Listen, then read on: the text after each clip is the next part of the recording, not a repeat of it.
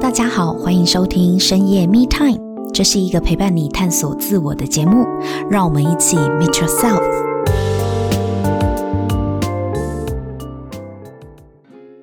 今天呢，我们再次邀请到新两性专家艾轩来到现场。那前两集呢，艾轩有跟我们谈到了关于在进入婚姻之前，以及在婚姻关系里面是怎么样看待自己，如何参与这一段关系的。那在今天的这一集呢，我们也想要邀请艾轩跟我们聊一聊，一个女性她在结束一段婚姻关系之后，她所面临的一些社会压力，跟她现实生活中与子女跟小孩的亲子关系，又是应该要如何怎样去经营，才可以让孩子也能够在单亲家庭里面活得幸福、活得健康快乐呢？让我们欢迎艾瑄。嗨，大家好，我是艾瑄。那我本身现在有在经营 TikTok，那我 TikTok 叫台北作家三分的艾瑄，专门在分享一些新两性之间的观点，以及分享一些朋友的故事等等之类的。那也很开心今天有机会来到这里，跟大家做一些这方面的交流。艾轩在前两集已经让我们知道，你其实是一个很真诚而且又勇敢的女生。当你发现自己过去的人生当中可能做了一个不是很好的决定，或甚至是真的没有想清楚就做决定了，那你也勇敢的去承担这个后果，并且做出一个新的选择，就是结束了一个不是你想要，而且你认为是不适合你的婚姻，而且还是带着祝福给对方的哦。我觉得要这样子的豁达。想必你自己也是努力了一番哦，才有办法真的就是放下。真的觉得你是一个关关难过关关过的女生哎，嗯，就是你其实不管是在事业上，或是在两性关系、婚姻关系里面，呃，结婚前、婚姻中跟离婚后，在不同的关卡，我都觉得你真的很勇敢。而且，就算中间你刚刚也有描述到了，就是你曾经也历经了很多很痛苦，或是很疯狂。很戏剧化的一个痛苦的阶段，但是现在我们看到的你，跟你现在回首再去看待过去的伤痕，你其实是非常清晰且透彻的。那是怎么样可以达到像你这样子，对自己所发生的一切是这样坦然接纳跟释怀？其实我自己有发现，我从小到大就是一个非常喜欢学习跟成长的人。那我觉得在大概十多年前，我有一个非常棒的经验，嗯、就是我有朋友推荐过我去上过一个三阶段的一种课程。嗯，那这个课程给我最大的一个礼物，就是它像一个种子种在我的心中，嗯、然后让我不管面对任何的处境跟状况的时候，我都有一个机会可以静下来，呃，由内去深省自己，就是醒觉自己，就是去再一次的。拨开自己，嗯，然后我觉得从内而外的，我们就叫做成长跟突破吧，嗯，对我来讲，我觉得这是一个礼物，然后我也很珍惜，所以我现在的我跟孩子的爸爸，我觉得依然就是都是属于这样成长型的状态，不管在什么样状况下，我们都愿意去为了孩子，为了自己成为更好的人。自我的觉醒很重要，对对？非常重要。所以你保持着这样子的醒觉的能力，我觉得你现在真的不管。你之后往后的人生再遇到什么样的风浪，我觉得你也是处变不惊哎。嗯，自己也有发现，有一些时候反而有些回答会让人措手不及，觉得你也太开悟了吧。但是婚姻关系可以结束，还有另外一层关系是关于亲子，因为你在上一段婚姻当中呢，有一个儿子嘛。是的，那这个儿子在你们的离婚协议里面，他是跟爸爸住。对，但是属于共同抚养、共同监护、共同抚养。没错，我先问一下你，关于你本身好了。虽然你现在的生活啊，就是我们也从上一集的艾轩的分享里面可以知道，你现在过得很好，而且非常享受自己独处的时光，想谈恋爱就去爱，然后想一个人的时候，自己也有自己的事业、朋友、家人、妈妈、小孩。其实你是感受到你自己内在很富足的。但是一个女性，她有了这个离婚的标签，你曾经有感受过来自舆论或是来自社会大众的一些压力吗？哦，有啊，有啊，还是会有的。哦，这个我大概有两个不一样的经验过啦。什么样的压力呢？嗯，一个就是呃，我自己很能够接受我是离婚的身份，那我身边还是有一些朋友邀请我去吃饭的时候，我永远记得有一次是一个好哥哥邀我吃饭。啊，吃饭的时候呢，突然间呢，他就把他就敲了我一下，给我看一下一个手机讯息，很有趣，就是我的对面就是坐着传讯息给他的女生，嗯，那个女生就传了个讯息给他说，哎，你怎么会找 Ariel 来啊？他离婚了耶，你知道吗？结果我这哥哥就给我看了这个讯息，然后就回答他说，知道啊，这个很重要吗？不是他坐在你对面，这个女生她认识我，她坐在我的对面，然后还要传讯息。给我旁边的男性这样子，为什么要这样？呃，这个对我来讲是一个经验是，哦，原来其实我认为我已经昭告天下，对啊、但对某些人来说，他会认为，诶，这个可能别人不知道，他他有必要去提醒他的友人。这件事，这样。这是我的一个这其中的一个经验了。这个好糟糕的体验哦。对，当下就觉得说，不是全世界都知道吗？还是为什么要特掉？对，为什么？第一，为什么要特别提醒？第二，你觉得我会隐瞒吗？呃，我觉得如果是我的话，我可能就会觉得是这是一个莫名其妙的举动。对对，所以这但是这争执发生在我身上的时候，我就有有点那时候就有意识到说，哦，就是人家其实会在意的这样子。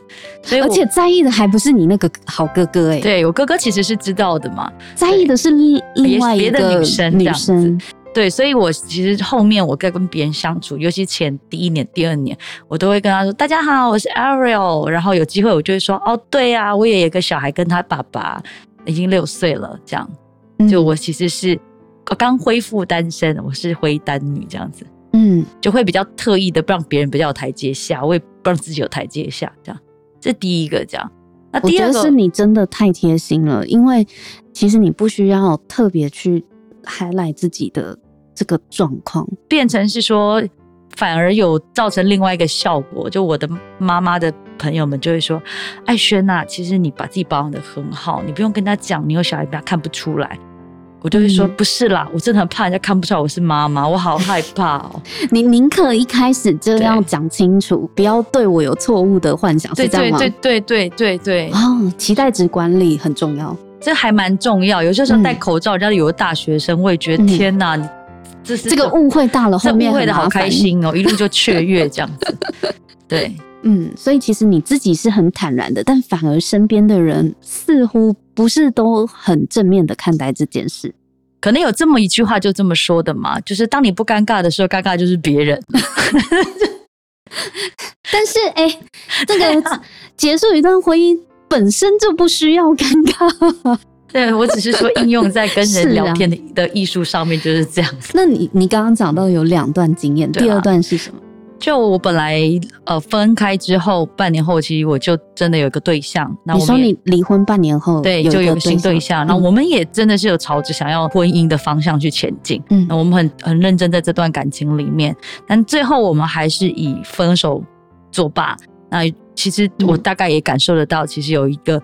细节就是，他也认为我有过婚姻这件事情。你说那个对象吗？对，那个对象，对，他介意你，他介意我有、这个。可是他在跟你交往前，他他知道的，但是对啊，所以这是就很有趣的事情，就是，呃，我我会这么去这么去理解的。有些人会说，我也想要，我想要一年赚一百万啊，但事实我一年只能赚四十万。我以为我可以接受，但我其实不能接受。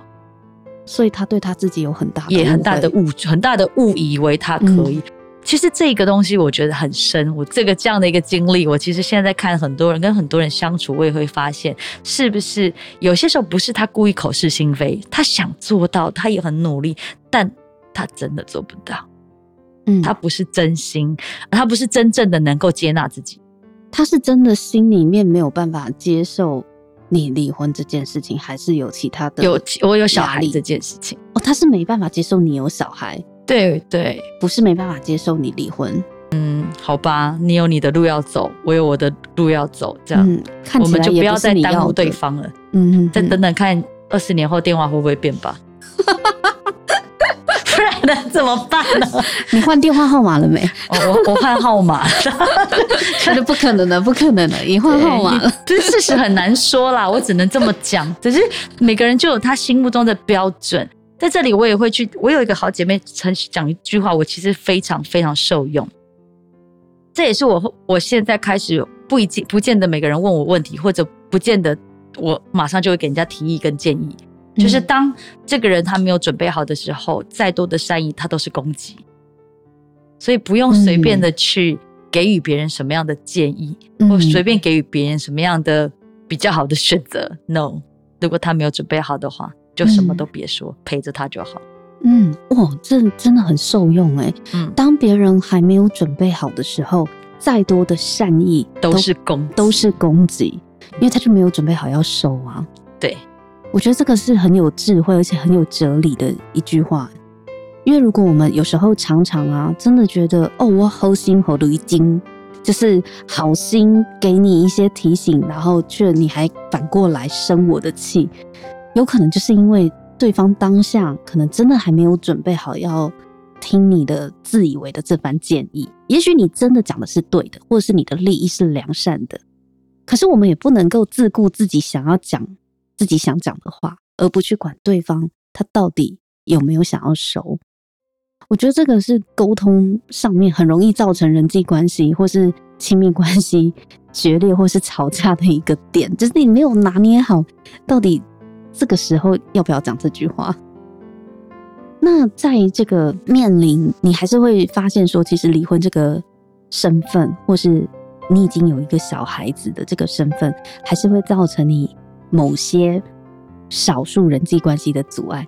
但大多时候，这个身份对你的生活上来说，应该是没有其他的影响吧？嗯，没有太多的影响，除了时间的分配吧。时间的分配，因为你你还是要去照顾小朋友嘛。对，我还是有时间上要陪伴他，然后还有我现在会有一些社会上的责任嘛，我有接一些社长或者是我要去负责的，我就相对的时间需要有一些帮手，所以很感谢我的妈妈现在就跟我一起住在一起，然后愿意帮我分担这样。那你的家人怎么看待你离婚这件事呢？其实就是希望我能够开心就重要，他们永远会支持我。嗯，我觉得这是真的很。感人的啦，就是我们在我们假设假设有一些听众朋友，他可能呃还没有做出要不要离婚的这个决定，他可能会有一些想象，比如说我如果离了婚，我是不是对不起谁谁谁？我第一个对不起小孩，第二个对不起爸妈嘛，嗯，因为毕竟当初婚礼搞那么大，会害爸妈丢脸啊什么的，就会有一些想象，可是。像艾轩，你是真的经历过，你已经穿过那道门，都已经走走出来了。你再回头去看，当初我们所担心的那些真实都存在吗？比如说，我可能会觉得啊，我离婚会不会对不起孩子，让孩子就生活在一个缺乏爱的家庭，或者是我会不会让我的爸妈很丢脸？刚刚你回答啦，爸妈其实只要你开心就好。是的，所以这个我们自以为的担心会让爸妈丢脸。它不一定是真的，是。那孩子呢？孩子他一会因为父母离异，就活在比较没有爱的世界里面吗？其实也不是啊。我一直认为关系是两个人跟两个人之间的。我也告诉孩子，我跟爸爸做的选择跟他没有关系，他本身就是一个天使，因为他是爱的结晶，只是我们继我们没有继续而已。但爸爸对你的爱跟我对你的爱，他都是独一无二。嗯。那只是小孩，我觉得成长过程当中，我们一定要注意的就是五岁、六岁、七岁、八岁都是不一样的历程。嗯，五岁的小孩也许他大概知道点什么，但六岁的他可能还有多知道的些什么。嗯，他会慢慢懂事。那他对于父母分开的这这件事情的看法，会随着年龄而有不一样的结果。完全不一样的。他五岁的时候，我就记得在麦当劳那时候，他似懂非懂的做了一个“那你们分开住好”的决定。我想他应该明白了。嗯，但是呢，我大概六岁的时候带他逛街的时候，他就在讲：爸爸可以交女朋友，妈咪可以交男朋友，但是爸爸跟妈咪要才可以结婚哦。只有爸爸跟妈妈可以结婚。可以结婚就嗯，他刚刚在说什么？我就想说，咦，他的他在他在说他的语言，他，他的观念可能就是你们两个才能够正式的被他认可是可以结婚的。是，然后我可能就会很坚定而温柔的跟他说：“我说宝贝，如果爸爸交了女朋友，妈咪交了男朋友，那么我们就不爸爸跟妈妈就不可能结婚了啊。他说为什么不可以？他的世界里面，他其实还不是很懂婚姻是什么。对，不可以这样。然后他就会边流着眼泪边吃着他的铁板烧，这样，那你就只能温柔而坚定的陪着他吃铁板烧。嗯，然后再过了一阵子之后，他就又开始换一个角度了。因为我我刚刚说了嘛，从分开我就先让他知道，然后到交我要交男朋友是半年之后的事情。嗯、那我有先问过他意见，我就问了，我就说：“哎，宝贝啊，妈咪可以交男朋友吗？”他当然不可以啊。我说：“为什么？又不可以了？”他说：“因为因为因为因为万一他不喜欢我怎么办？”我说：“哈，所以他担心的是自己对会不会被你的新男朋友接纳？对。然后我说：“宝贝啊。”妈咪喜欢的对象，一定要喜欢你才可以呀、啊，嗯，不然妈咪是不会跟他在一起的。他这样哦，哈，又哈，我怎么了？那万一他比较喜欢我怎么办？就 会有这种可能吗？各位，你评评理啊，各位，他真的，他他他们担心的对象其实是自己，啊、对，他点在这，就到底在哪？他的焦点在自己身上。所以我有时候会觉得说，跟小孩相处蛮有蛮有意思的是，所以哦，我自己有觉得这个想跟大听众朋友可以分享。我觉得在这一块上，因为我毕竟是我有跟孩子说了分开，所以我很重视他在我生命的的重要性。即使我当初也有决定要去上海发展，两边飞，可是只要我儿子的重要生日，我就是一定飞回来，嗯，然后到学校去，在经过老师的允许下。我会说，哎，因为刚好我儿子明天生日，我可不可以今天让小孩子就是跟帮我小朋友一起庆生，买个蛋糕或者是甜甜圈？那经过校方同意是可以的，我绝对就会去做这件事情。嗯，然后去的时候还要特别注意自己的服装仪容，准时，而且要面带微笑、亲切，然后对男生女同学都非常好。然后呢，就跟他们拍个照，就谢谢你们照顾我们家 Troy 哦，哇，你好漂亮，你好可爱哦，赞美了一番。啊，这个这个存后时间不用十分钟，拍个照走了。隔天我儿子在学校就横着走了，嗯、因为大家就说 Troy 的妈妈怎么这么漂亮，Troy 的妈妈怎么这么人这么好，你真的是很浮夸，超大排场做足面子，对，就是给他面子，所以我觉得。呃，因为他小孩在五六岁左右，其实关注的真的都是他自己，而且同才压力很大的，就是你帮他打通了同才关系，其实他真的以后会比较好过哎。只是我儿子在学校得到的是礼仪奖，我也蛮感动。除了功课大概也是前几以外，他得到的是礼仪奖，考试可以恶补，但是礼仪是你好，主班主任好。谁谁谁这个是要自动自发的，对，所以礼仪这件事情是班上票选出来的，所以我蛮对自己儿子那样的表现还是蛮感动的，而且很懂事了，很懂事。嗯、他会跟我说，记得有一次我们去小琉球，我就骑着那个小摩托车啊，然后就带着我儿子玩，然后就问他说：“哎、欸，在学校怎么样啊？是不是同学都很好？”他说：“很好啊，妈咪，你知道吗？我对学校人缘很好耶。”我说：“哇。”痒要自己抓，好要别人夸。你怎么知道你人缘好呀？嗯、他说：“你不知道吗？我的同学他们都很多人都会跟我讲他的秘密。”我真的假的？嗯、什么秘密？比方说，他比方说哈，就是那个，我说等一下，宝贝，你知道什么叫秘密吗？他说：“哈，我秘密就是人家跟你讲了之后就不能跟人家讲。”他说：“哦，对对对，我差一点跟你说了。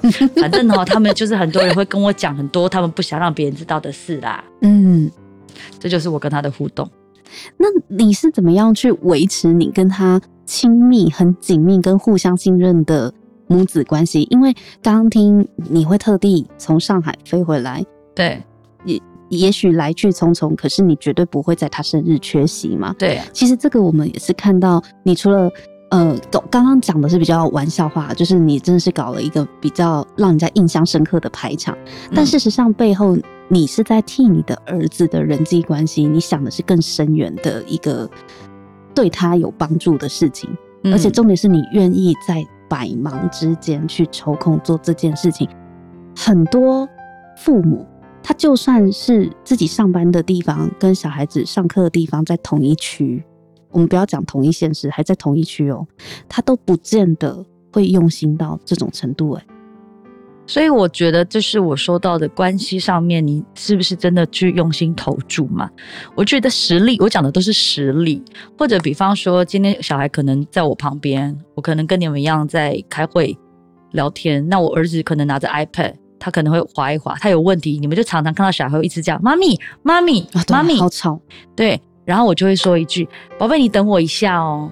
然后我就会说，哎，我就跟继续跟你们聊完，嗯，可能一个段落，我说，哎，不好意思，换你们等我一下，嗯，我说，宝贝，你刚刚说到哪里？他说就是这个啦，这个啊个什么什么什么。啊，那你们继续聊，嗯，就是他其实是知道我会处理他的事情，嗯，所以我的小孩不会在我在 meeting 的时候会有一直不断干扰的状态，因为他知道等你忙完了，我就会去处理他的事情。对，但有些爸妈可能没有注意到这个事，忽略了。所以你会发现，小孩一直吵你，一直吵你，一直吵你，因为你永远都不会注意到我啊。对，我得一直吵啊，他可能越讲越大声啊。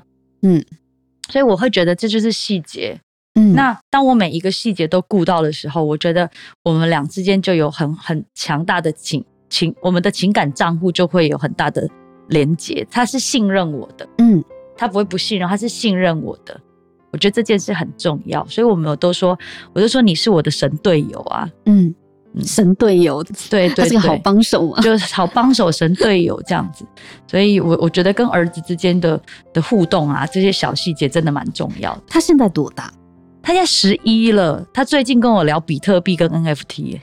哇，现在小学生这么的先进前卫哦，也跟得上金融圈的话题。币对他，因为我儿子的英文非常好，嗯，他如果在自己在家里面的话，他他看 YouTube 什么，他都看英文。嗯，所以，但我最近也会有遇到一些，我觉得有些时候觉得妈妈真知识可能不够这样子。我觉得你你让我思考一下，我要怎么回答你？因为他他他给你的呃问题实在是太太厉害了。你们两个相处一直都这么融洽吗？也不用完全这么弱。最近有炒一个东西，我也觉得非常厉害啊。我们吵一个什么？哦、呃，因为他有一半时间回我这里，一半时间是爸爸那里。嗯，那我有说，如果他在我这的话，有些时候可能不是我在家，是我姐妹在家帮我看着他。那他在自己原来的家里的事，他可能手机时间 iPad time 就只有一个小时，嗯，可是在我这里可能有两个小时。那爸爸那边会希望说不要破坏游戏规则，还是希望给他一个小时的时候，我就得试着跟他沟通。嗯。那我有时候跟他沟通这件事，我就问他说：“我说宝贝，你是不是觉得你在妈咪这边，你都是比较放任，就是比较自由，比较放任？”他说：“对呀。”我说：“啊，哦，我觉得那你觉得这样子好吗？”他说：“不好啊。”我说：“那为什么你要这样子呢？”他说：“那难道你要我说谎吗？”我说：“嗯，这这跟说谎有什么关系？”他说：“不是啊，因为你问我这个问题，我就回答你啊。”我说：“宝贝，我说。”如果你觉得比较放任、比较自由，你也就承认你确实这样子比较比较舒服、比较舒服，或者你这样子有耽误到你的学业，那你要付代价的。这跟你说不说谎是两件事。如果你选择说谎，说没有啊，我在这边也只玩一个小时啊，那你说谎也是要付代价的。这两个没有对跟错。嗯，可是他的回答是告诉我：难道你要我说谎吗？哎。怎么会突然间跳到这个频道去了？他可能会觉得，如果你问他说你看 iPad 看多久，他就回答你一个小时就好了，你就不会有后面这些问题了。对，对，然后说他，然后他就会说，那是那你为什么要这样？为我那你为什么要问我这些问题？我说宝贝，因为我想要确认啊，爸爸有说你玩的时间有点超时了，我想确认一下，嗯，我想亲口你，我要想听你亲口对我说，嗯，他就说，对，我确实在这边有比较放任，嗯，比较没有顾时间。然后我就说，那你觉得怎么样比较好？中间其实其实是一度有吵架，他有一度要逃离家里，不想跟我讲话。那我就说，你如果我们沟通你都要这样的话，那我们真的都不用沟通，没有关系。嗯，我就我会很难过，他就又停住了。嗯，所以我儿子十一岁，他有随时动作就会哭或者要离开、甩门什么之类的，这我也都经历过啊。是啊，他的自主意识开始发展嘛，可能。我觉得他可能是小朋友都这样啊，就是我知道你想要什么，我其实也是很想要尽力去满足爸爸妈妈的期待，但是当我发现我自己真正想要做的事情跟你是相反的时候，他们会面临一个矛盾尴尬的抉择。嗯，就是我我当然不希望伤害我爱的家人，可是我自己就是真的我的选择跟你希望我做的是不一样的时候，他自己也不知道该怎么办。是啊，所以没有，所以我发现呢、啊，我也是第一次当妈妈。那他当然，他也是第一次当小孩。嗯、我们常常会遇到的状况就是，我会说，你真的已经很棒、很优秀了，妈咪觉得有你很棒。嗯，那可是我们是很好的神队友，我们永远要记得这件事情。你会怎么样去观察他在这个单亲家庭长大，会对他在校园的人际关系产生影响吗？我这个倒是真的没有太担心，是因为我有一次我亲耳听到我儿子回复了这个问题之后，我就卸下了这个担忧。我永远记得那一次是我们福伦社团一起去旅，一起去旅游，那就会有不同的夫妻可能不跟我不熟悉，嗯，那就问问了他问题，因为他会在这中间走来走去，就说：“哎，小朋友啊，他说你妈咪看起来好年轻哦，你有没有弟弟或妹妹啊？”他说：“哦，是这样的啦。”我爸爸跟我妈咪哦，他们很早前就分手了。嗯、后来我爸爸又娶了一个太太，然后又生了一个小孩，所以我有一个弟弟。嗯，他讲的好仔细哦，哦，他讲的很清楚，哦，很清楚啊。所以我那两个那那一对夫妻就看着我说：“嗯、哦，所以他有一个弟弟。”我说：“对对对对对，不同吗？”嗯，就我我发现他比我还坦然的面对这个事情。嗯，我就不是很就没有那么担心他在学校跟其他同才之间的关系。因为他如果被问起，他他的理解就是这样嘛，他觉得这也没什么啊，他觉得没有什么啊。对，他甚至他也知道，像现在这么大了，十一岁了，问他说：“哎，你知道爸爸跟妈咪分开的原因是什么？”他说：“我知道啊，因为别人。”哦，对，他也会，他也是这样说。其实小孩真的什么都懂哎。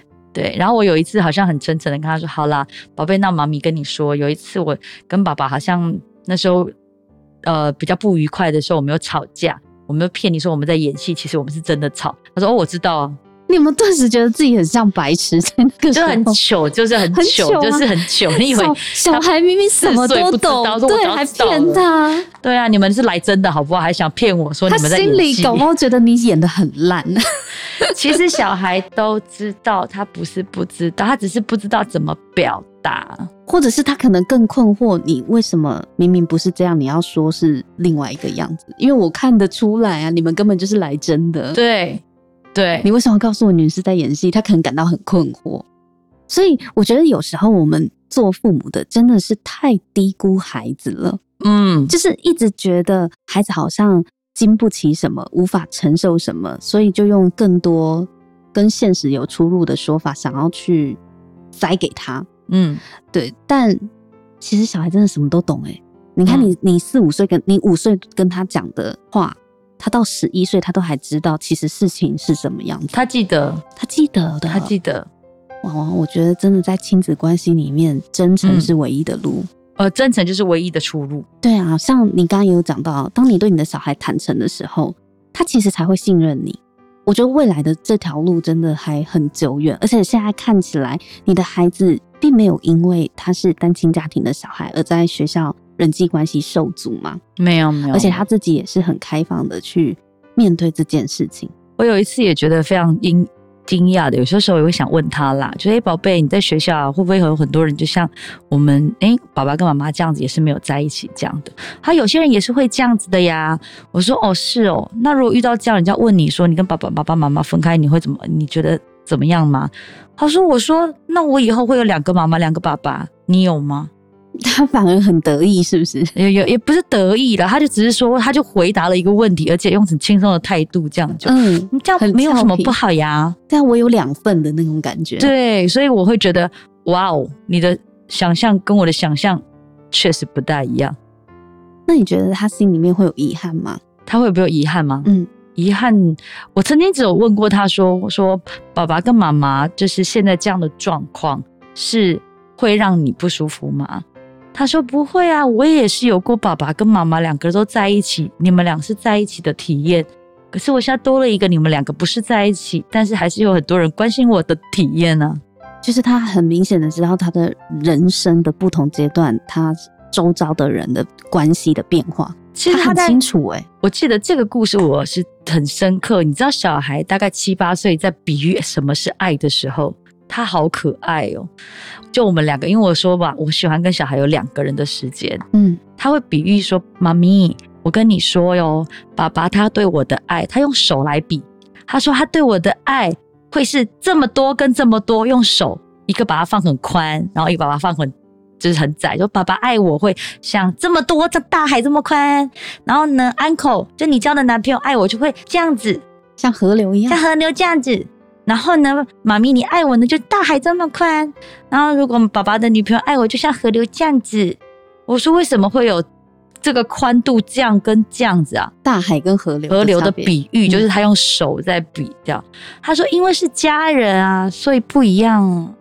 嗯，但我很庆幸的是，你跟他爸爸是一样的，欸，对，就代表他感受到的并没有谁比，就是爸爸妈妈并没有哪一个比较不爱他。哦，没有，这没有，这没这个，说实话，他的爸爸是做的的确非常好的。嗯，我觉得你们是很友善的父母。